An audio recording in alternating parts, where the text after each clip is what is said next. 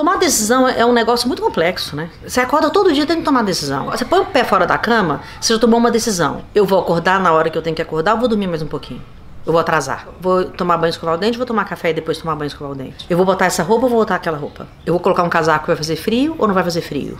Então, a tomada de decisão, ela é cotidiana e é quase que por minuto. Então, é, tomar decisão, na verdade, é basicamente é você saber aquilo que você quer na vida. Para tomar boas decisões, primeiro, você tem que se autoconhecer. Porque também fica muito difícil você tomar uma decisão se você não tem a menor ideia de quem é você.